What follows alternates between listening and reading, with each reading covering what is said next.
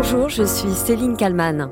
Vote, rejet ou 49-3 Les trois hypothèses étaient il y a encore quelques heures sur la table. Finalement, après une énième réunion, l'exécutif a décidé de dégainer le 49-3 pour faire adopter la réforme des retraites.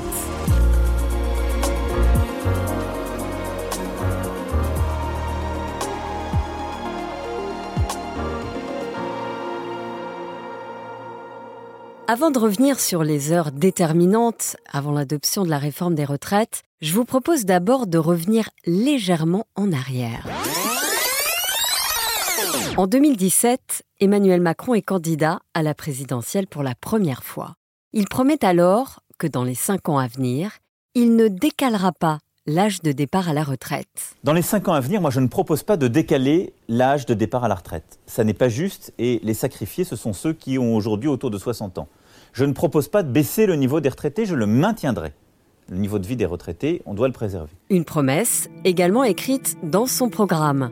Nous ne toucherons pas à l'âge de départ à la retraite, ni au niveau des pensions. Pas touche à l'âge donc. Emmanuel Macron propose plutôt une réforme par points.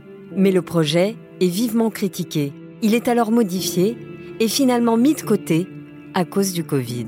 Nous sommes le 16 mars 2020. C'est pourquoi j'ai décidé que toutes les réformes en cours seraient suspendues, à commencer par la réforme des retraites. La crise du Covid dure longtemps et puis vient la campagne de 2022. Emmanuel Macron se représente et il remet sur la table la fameuse réforme des retraites. Mais cette fois, il a changé d'avis. Il n'est plus question de parler de retraite par points, mais d'un relèvement progressif de l'âge légal de départ à 65 ans. Mais finalement, pendant l'entre-deux-tours de la campagne, le président candidat lâche du lest.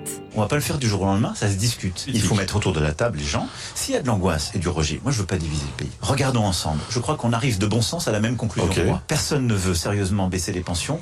Personne ne veut réduire le pouvoir d'achat des travailleurs. Et puis, Qui De Marine Le Pen ou d'Emmanuel Macron en avril 2022, Dans les cinq années qui viennent, c'est Emmanuel Macron qui a donc été reconduit à la tête. voilà pour les souvenirs. Depuis, il y a eu l'entrée en scène des personnages principaux de cette réforme.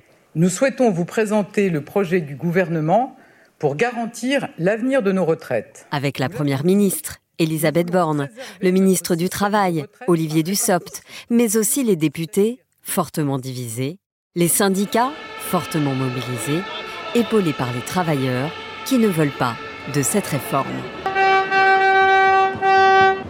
À La Réunion, en Ile-de-France ou à Nancy, les blocages se sont succédés toute la journée.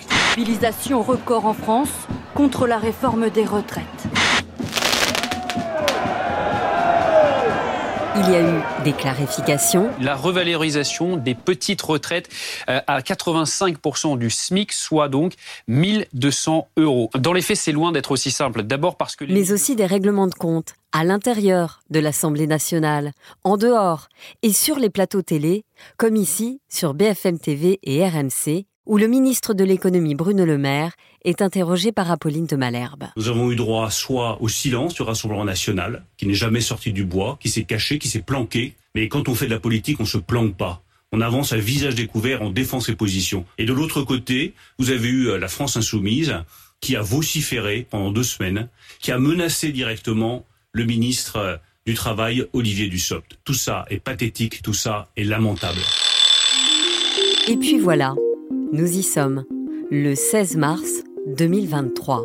En milieu de matinée, les sénateurs ont adopté la réforme des retraites. 193 voix pour, 114 voix contre. Une première étape. La suite, je vous la raconte. Emmanuel Macron a réuni à nouveau les chefs du camp présidentiel, à midi, avant le fameux vote, alors incertain, à l'Assemblée nationale. Et puis, il y a eu cette scène devant le Palais Bourbon. Les leaders des huit principaux syndicats français se sont réunis, côte à côte.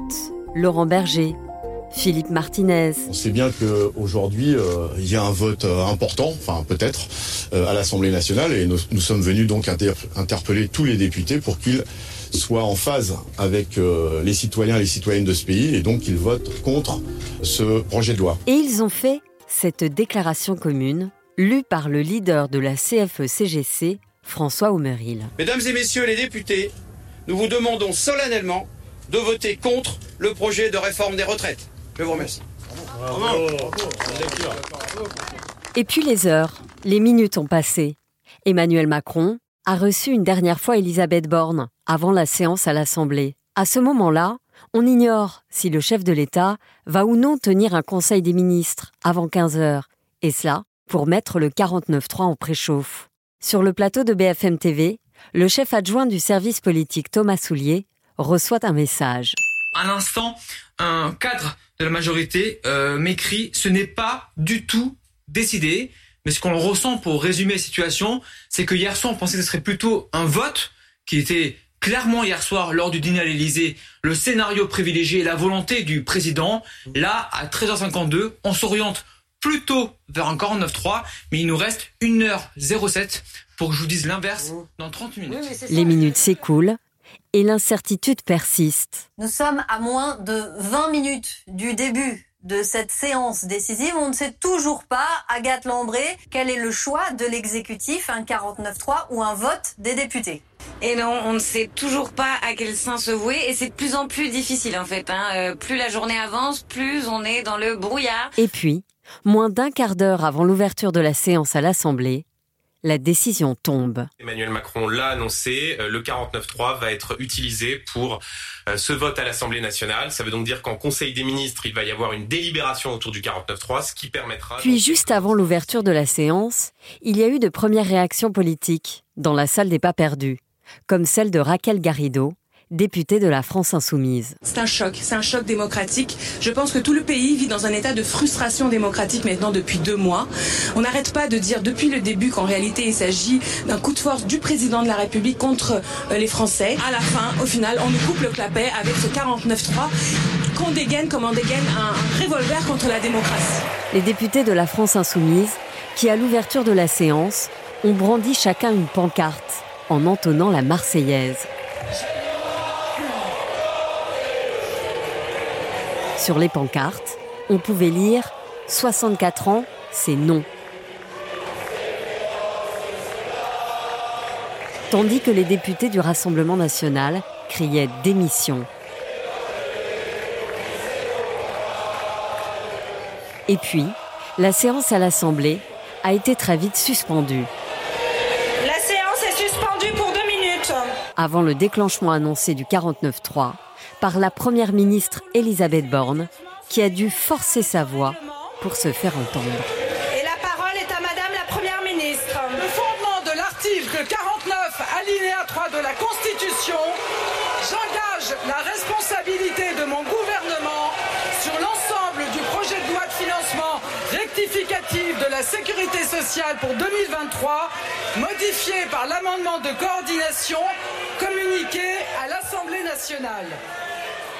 Après le discours de la Première ministre, le débat dans l'hémicycle a été suspendu. Le texte est considéré comme adopté, sauf si une motion de censure est déposée par les parlementaires avant ce vendredi 17 mars à 15h20. Ce qui sera forcément le cas, puisque Marine Le Pen a immédiatement annoncé l'intention du Rassemblement national de déposer une motion de censure. Mathilde Panot, la chef de file des députés La France Insoumise, fait savoir que son parti va faire de même. Bonjour Benjamin Duhamel. Bonjour Céline. Vous êtes journaliste du service politique de BFM TV. Euh, le 49.3 a donc été euh, choisi pour faire passer cette réforme des retraites. Euh, d'abord, est-ce qu'on peut revenir un instant sur cette séance cet après-midi totalement hallucinante? Totalement hallucinante d'abord du fait de la surprise, parce que ce qu'il faut dire, c'est que depuis euh, hier soir, dans les discussions qu'on pouvait avoir avec les uns et les autres, les entourages du président, de la première ministre, euh, il y avait une volonté d'aller au vote. Euh, alors certains pourraient considérer que c'était une façon de montrer, de scénariser le fait qu'ils auraient tout essayé avant d'aller au 49.3. Non, la réalité c'est qu'ils pensaient encore avoir un chemin. Donc déjà, surprise, d'arriver avec Elisabeth Borne, dont on sait qu'elle va engager la responsabilité de son gouvernement. Et puis, euh, spectacle à l'image de ce que l'on avait vu à l'Assemblée nationale, c'est-à-dire ces députés de la France insoumise qui se lèvent avec des pancartes, qui se mettent à, à chanter la Marseillaise, Elisabeth Borne qui monte pour faire son discours à la tribune. D'ailleurs, elle, elle, elle criait pour être entendue. Absolument, elle criait. À la télévision, on entend, mais ce que nous disent ceux qui étaient dans l'hémicycle, c'est que Elisabeth Borne était totalement inaudible. C'est-à-dire qu'on n'entendait pas son discours quand on était dans l'hémicycle, tellement il y avait de, tellement il y avait de bruit. Euh, au fond, c'est cette, euh, cette image est en quelque sorte représentative de ce chemin de croix pour cette C'est réforme. un peu l'apothéose de ce qui Exactement, vient de une se réforme passer, qui a euh. été mal expliquée, mal emmanchée, si vous me permettez l'expression, et qui se termine de cette façon, façon par un 49-3, assumé par la, la Première ministre, cette Première ministre qui elle-même avait en quelque sorte construit cette stratégie sur le refus d'aller vers un 49-3 et d'essayer de convaincre les républicains, et bien, qui à la fin euh, n'était pas suffisant pour soutenir cette réforme. C'est vrai qu'Emmanuel Macron, il avait lui aussi euh, laissé entendre qu'il aurait préféré le vote. Absolument, et à plusieurs reprises, il le dit.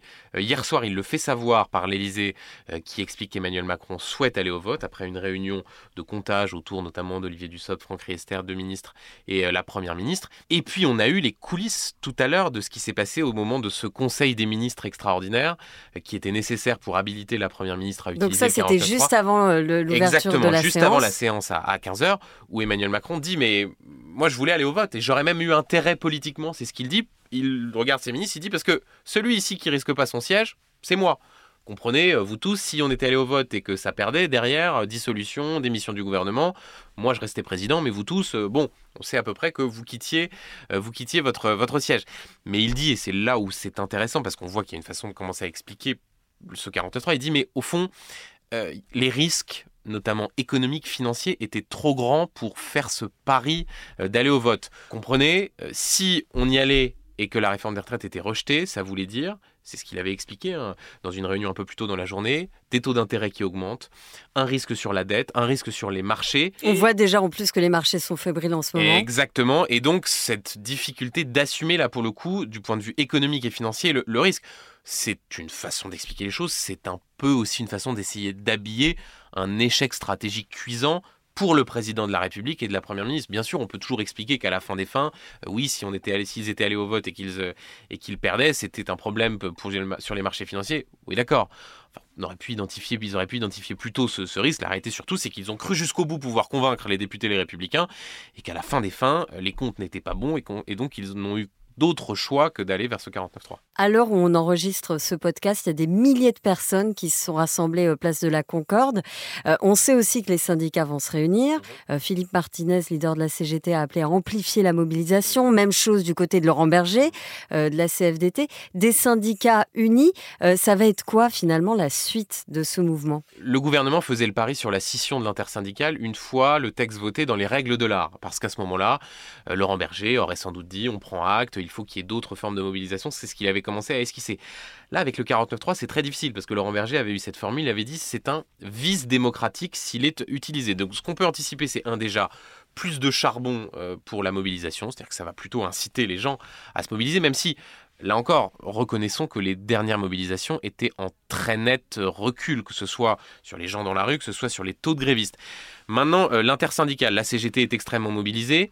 Laurent Berger, il fait une différence entre le vote et le 49.3 qu'il considère comme étant un vice démocratique. Pour autant, si en début de semaine prochaine, les motions de censure sont rejetées et que donc le texte est adopté, est-ce que Laurent Berger continuera à dire il faut continuer à se mobiliser pour réclamer le retrait de la réforme? Disons que ce choix du 49.3 euh, laisse sans doute encore un peu d'oxygène à une intersyndicale unie, mais que la question de la suite va continuer à se poser la semaine prochaine si le texte est définitivement euh, voté, c'est-à-dire, enfin pas voté, mais disons si les motions de censure sont rejetées, ce qui vaut euh, eh bien, un texte euh, voté par la, par la représentation nationale. Parce que ça, on peut l'expliquer euh, à nos auditeurs. Il va y avoir des motions de censure. Ça, le, Marine Le Pen l'a- fait savoir, la France Insoumise également. Euh, ça veut dire quoi en fait? Quand un 49.3 est déclenché, c'est-à-dire quand un gouvernement engage sa responsabilité, le texte est considéré comme adopté à moins qu'une motion de censure soit adoptée. Une motion de censure, c'est des députés opposants qui se mettent d'accord pour déposer un texte pour essayer de faire tomber le gouvernement. Et si cette motion de censure atteint la majorité, en l'état 287 voix, le gouvernement tombe, Elisabeth Borne est obligée de démissionner, et dans ce cas-là, le président doit nommer un nouveau ou une nouvelle première ministre. Euh, là, en l'état des forces, la France insoumise va déposer une motion de censure. Il faut 58 voix pour en déposer une. Pas de problème. Le Rassemblement national va déposer une motion de censure. De la même manière, ils sont 88, donc il n'y a, pas de problème. Là où c'est intéressant, c'est qu'il y a la perspective de ce qu'on appelle une motion de censure transpartisane, qui pourrait être euh, notamment articulée autour d'un groupe pivot qui s'appelle LIOT. Pour ceux qui nous écoutent, c'est un groupe d'une vingtaine de députés. Il y a des ultramarins, il y a des députés corses, il y a des centristes, éventuellement quelques socialistes qui pourraient s'y greffer. Ça veut donc dire que trois motions de censure pourraient être, euh, pourraient être débattues. Maintenant, question, est-ce que oui ou non une motion de censure pourrait être adoptée, c'est-à-dire euh, réunir les 287 voix Honnêtement, il faudrait pour cela par exemple, que cette motion de censure transpartisane réunisse toutes les voix du RN, ça Marine Le Pen dit on vous les votera toutes, euh, toutes les voix de la NUPES, à la rigueur, et la moitié des voix des Républicains. Or, en l'état, il pourrait y avoir 5 ou 6 voix des Républicains votant cette motion, mais euh, Éric Ciotti, en sortant de réunion de groupe, a dit les LR ne s'associeront pas à des motions de censure. Donc honnêtement, il paraît extrêmement... Il y a peu de suspense finalement. Il y a assez peu de suspense. Il faudrait vraiment, là, ce serait un cataclysme qu'une motion de censure soit, euh, soit adoptée. Et donc, on le rappelle, 49.3, si aucune motion de censure est votée, ça veut donc dire que le texte est adopté. Il n'y a pas eu de vote, mais il est adopté parce qu'aucune motion de censure n'a été adoptée. Il est adopté, mais de quelle façon? Ça va être quoi la suite du quinquennat euh, Macron? Euh, Est-ce qu'on peut dire qu'on est dans une crise politique. Est-ce qu'il va avoir, euh, est-ce qu'il va pouvoir prendre d'autres décisions? Oui, c'est une forme de crise politique. À partir du moment où euh, Emmanuel Macron avait été élu en 2022 en disant aussi euh, qu'il allait falloir changer de méthode, sans doute plus d'horizontalité, et à la fin, au bout de un peu moins d'un an avant sa réélection, contraint d'utiliser ce 49-3, qui est une sorte de passage en force et qui surtout était rejeté par Elisabeth Borne dans dans sa méthode. Elle disait, mais non, non, on va, je vais aller trouver les républicains. Donc c'est un échec incroyable de sa méthode et de sa volonté d'aller essayer de, de, de, trouver ses voies. Ensuite, que se passe-t-il? Elisabeth Borne est incroyablement fragilisée. Bien sûr, un départ à court terme paraît peu probable. On aura la séquence des, motions, de, des motions de censure. Mais il peut y avoir un remaniement dans les mois qui viennent Absolument. Euh, d'ores et déjà, euh, était évoquée la possibilité, la possibilité d'un remaniement pour une nouvelle séquence, même si la réforme était adoptée dans les règles de l'art. Donc là, vous imaginez bien qu'avec une réforme adoptée euh, par 49.3, sans doute Emmanuel Macron va-t-il considérer qu'il faut changer, essayer de donner un nouveau souffle, un souffle tout simplement à ce quinquennat qu'il a, et pour le coup, incroyablement freiner dans ses, dans, ses ambitions. Donc oui, on peut, même s'il il faut toujours rester prudent, hein, c'est la prérogative du président de la République, mais euh, se dire qu'il y aura de toute façon des initiatives politiques fortes qui devront être prises du côté du, du, côté du président. Ben merci Benjamin Duhamel, euh, journaliste du service politique de BFM TV, d'avoir répondu à mes questions.